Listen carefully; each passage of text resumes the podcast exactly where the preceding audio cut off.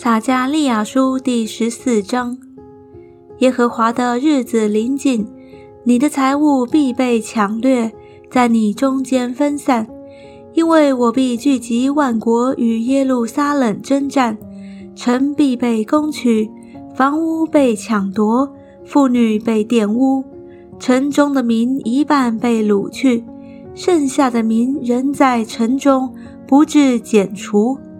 那时，耶和华必出去与那些国征战，好像从前征战一样。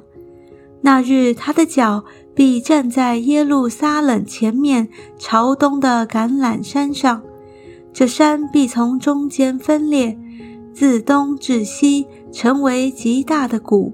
山的一半向北挪移，一半向南挪移。你们要从我山的谷中逃跑，因为山谷必延到亚萨。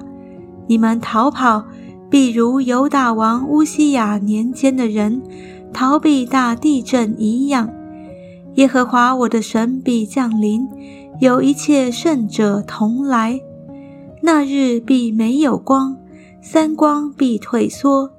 那日必是耶和华所知道的，不是白昼。也不是黑夜，到了晚上才有光明。那日必有活水从耶路撒冷出来，一半往东海流，一半往西海流，冬夏都是如此。耶和华必作全地的王。那日耶和华必为独一无二的，他的名也是独一无二的。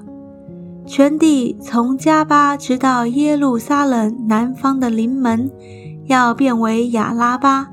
耶路撒冷必人居高位，就是从便雅悯门到第一门之处，又到角门，并从哈南叶楼直到王的酒榨，人必住在其中，不再有咒诅。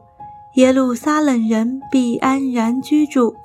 耶和华用灾殃攻击那与耶路撒冷征战的列国人，必是这样：他们两脚站立的时候，肉必消没；眼在眶中干瘪，舌在口中溃烂。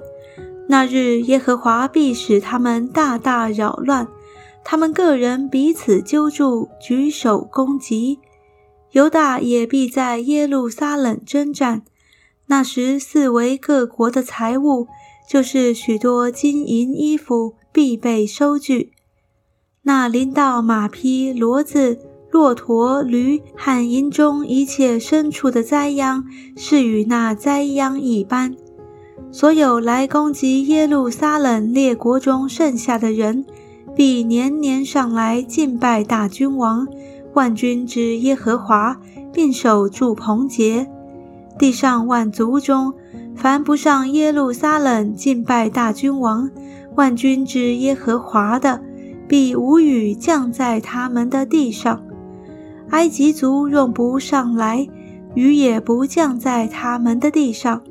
凡不上来守住棚节的列国人，耶和华也必用这灾攻击他们。这就是埃及的刑罚。汉那不上来守住棚节之列国的刑罚。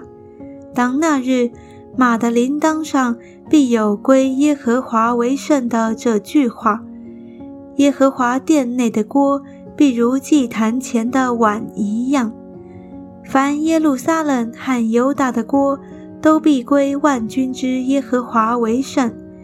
凡献祭的，都必来取这锅，煮肉在其中。当那日，在万军之耶和华的殿中，必不再有迦南人。